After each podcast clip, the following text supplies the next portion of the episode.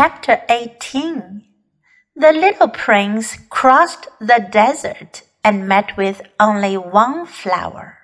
It was a flower with three petals, a flower of no account at all. Good morning, said the little prince.